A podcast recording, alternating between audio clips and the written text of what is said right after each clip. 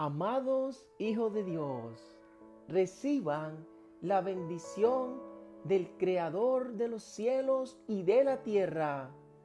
Te invito a que busques a Dios en tu presente, porque Él estará contigo en las dificultades.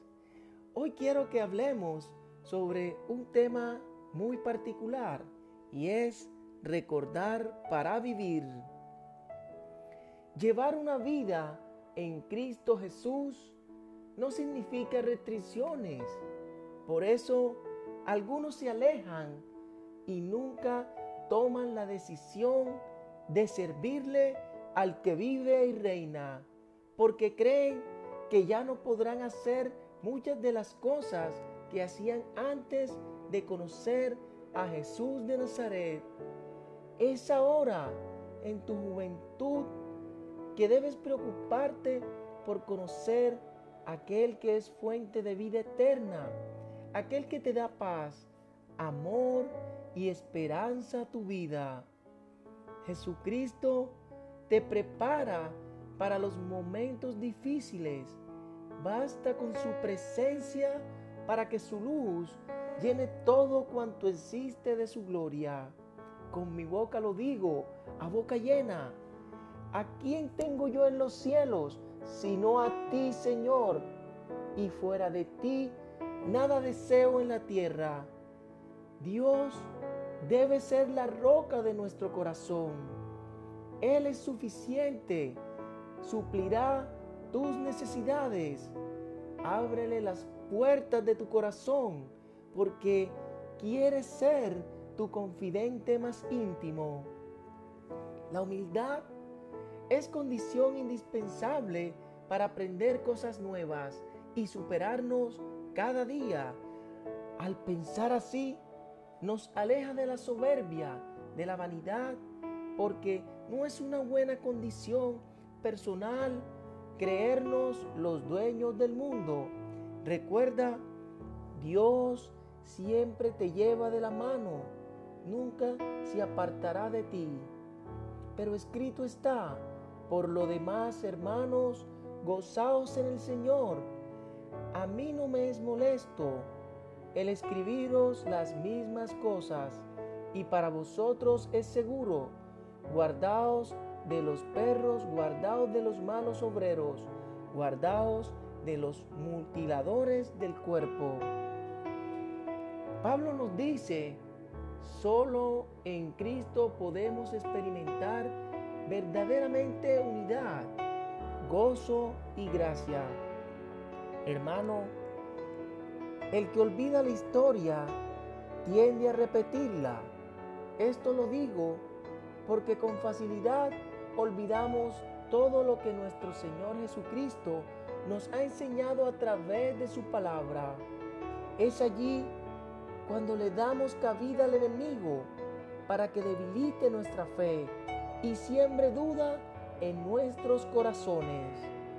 En la segunda carta de Pedro nos invita como creyentes a siempre estar animados, a mantenernos firmes y fuertes a pesar de cualquier circunstancia. Que seamos fieles, pero que cuidemos nuestra vida personal, que seamos obedientes al Señor estar siempre en la búsqueda de la excelencia moral, el conocimiento, la piedad y la bondad fraternal. Las aflicciones son el puente que Jehová utiliza para que tengamos una relación profunda con Él. A través de la tristeza nos enseña su amor y fidelidad. En estos momentos en donde la sociedad se siente agobiada por la aparición de enfermedades, virus o pandemia, es en donde nos volvemos más vulnerables. Sé que muchos se preguntan, pero ¿por qué Dios permite que todo esto pase? ¿O por qué permite que enfrentemos el dolor, la decepción y la prueba? Es importante aprender que Dios siempre tiene el control que estas son herramientas eficaces que utiliza para que lo busques a Él y a la cruz en donde descubres la necesidad de un Salvador. Nunca se te olvide que siempre hay un propósito con todas estas pruebas. Cuando sientas que todo está perdido, acuérdate de esta palabra. No perdáis pues vuestra confianza, que tiene gran galardón, porque os es necesaria la paciencia para que habiendo hecho la voluntad de Dios, obtengáis la promesa.